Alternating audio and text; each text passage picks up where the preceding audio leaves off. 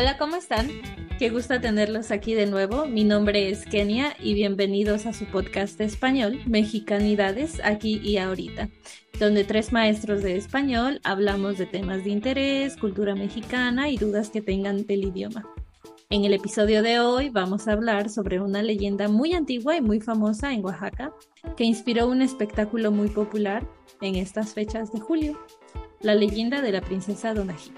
Así que vamos a empezar.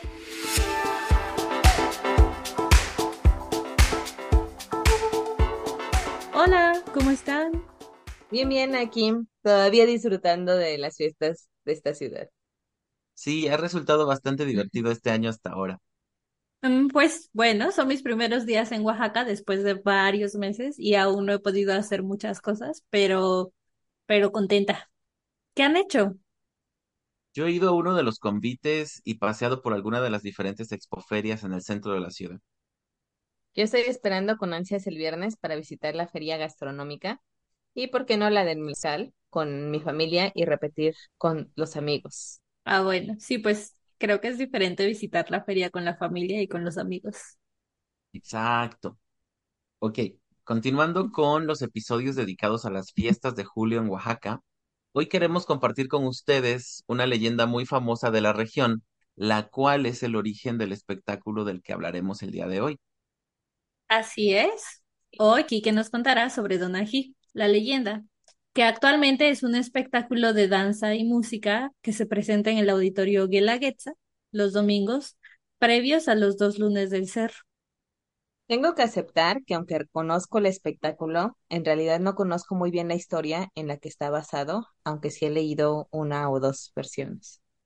Y bien, Kike, más que contexto, cuéntanos sobre la leyenda. Ok, claro, mi especialidad. Como bien mencionó Kenia, Donají es un espectáculo donde se nos narra la historia de la princesa Donají y su trágica historia de amor con un príncipe joven llamado Nuukano, que resultó ser enemigo de su raza. Ah, mira qué cosas. Pero bueno, ¿y qué significan los nombres Donají y Nucano? Eso sí lo sé. Donají quiere decir alma grande en zapoteco y Nucano significa fuego grande en la lengua mixteca. Ah, mira, siempre me había preguntado. O probablemente se me olvida, pero muchas gracias, Ayu. Entonces, continuando con Donají, ella era la princesa del pueblo zapoteco. Vivía en Saachila, una comunidad a 15 kilómetros al sur de Oaxaca, que en ese momento era la capital del imperio zapoteca. Durante toda su infancia, Donají presenció diferentes batallas del ejército de su padre, el rey, contra sus enemigos los mixtecos. Fue después de una de esas grandes batallas que mientras Donají caminaba en el bosque cerca del lugar de la pelea, encontró a un joven soldado mixteco gravemente herido y decidió ayudarlo, llevándolo a su palacio y cuidando de él en su habitación. Ah, mira, esa es una parte que nunca se me ha hecho muy lógica en la historia. ¿Por qué, si ella era zapoteca, decidió ayudar a un miembro del ejército enemigo? Es una leyenda de amor, quizás quedó flechada y también no tendría que tener mucha lógica con las historias de amor en ocasiones. Exacto, Sayuki tiene razón. Ah, bueno, entonces, bueno, Kike continúa. Pues durante el tiempo que Donají cuidó de ese joven, el amor apareció entre ellos. Después de un tiempo y muchas más batallas, el ejército zapoteca fue finalmente derrotado por los mixtecas, y entonces Donají descubrió que su gran amor era el príncipe mixteco Nucano, y que tendría que regresar con su gente, pero él no quería separarse de Donají, y le pidió a su padre que pidiera a la princesa zapoteca como condición para firmar la paz entre los dos pueblos. Nucano fue muy inteligente para obtener lo que quería. Mira lo que listo. A mí no se me habría ocurrido algo similar. ¿Y cómo termina la historia?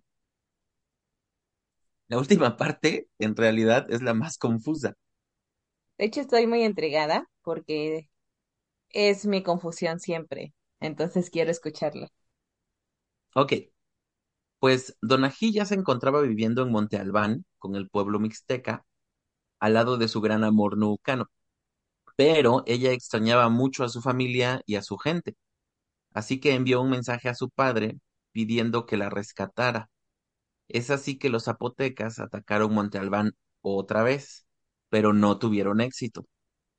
Fueron nuevamente derrotados por los mixtecas, pero en venganza por este último ataque y aprovechando la confusión por la batalla, un grupo de soldados mixtecas decidió matar a la princesa por traidora, sin tener la autorización del rey y obviamente sin tener la autorización de Nuucano.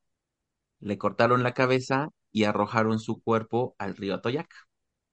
¿Por qué pidió ser rescatada si estaba al lado del hombre que amaba? Es lo que nunca entiendo.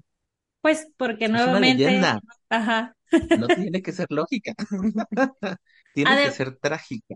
sí, además, sin esa parte sería un, no sería una historia interesante.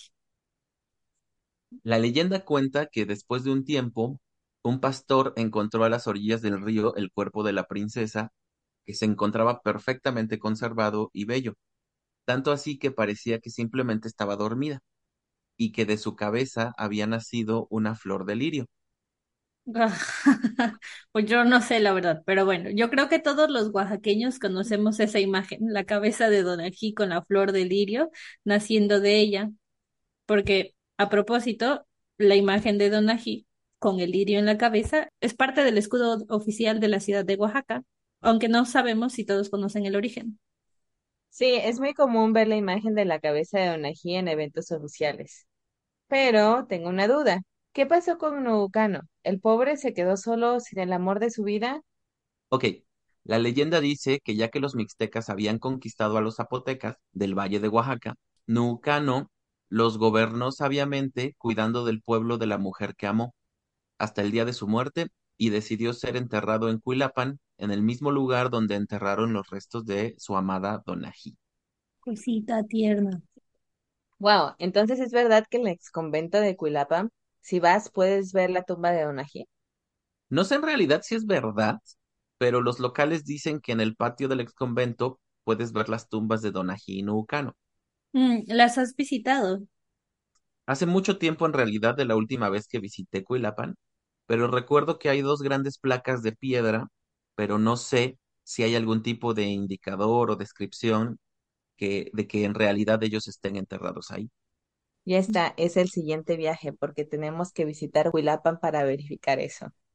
Sí, hace muchos años en realidad que no voy para allá. Y aunque yo vivo muy cerca tampoco.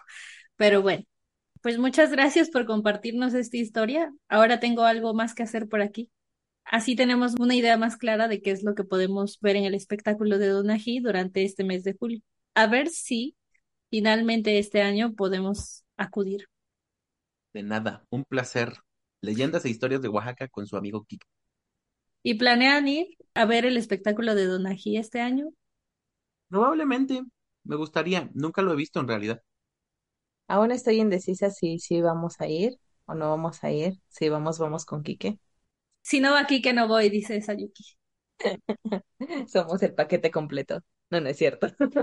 Y porque con- codependencia aquí existe. Exacto. Bueno, pues a ver qué pasa.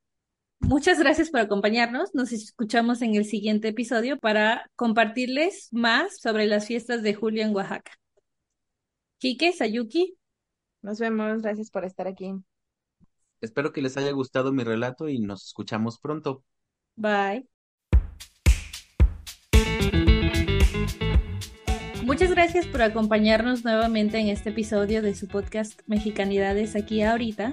Como siempre, no olviden suscribirse, dar me gusta, así nos ayudan a que más personas nos escuchen y dejarnos sus dudas o comentarios en el canal de YouTube, en Spotify, en Apple Podcast. Nos oímos pronto. Bye.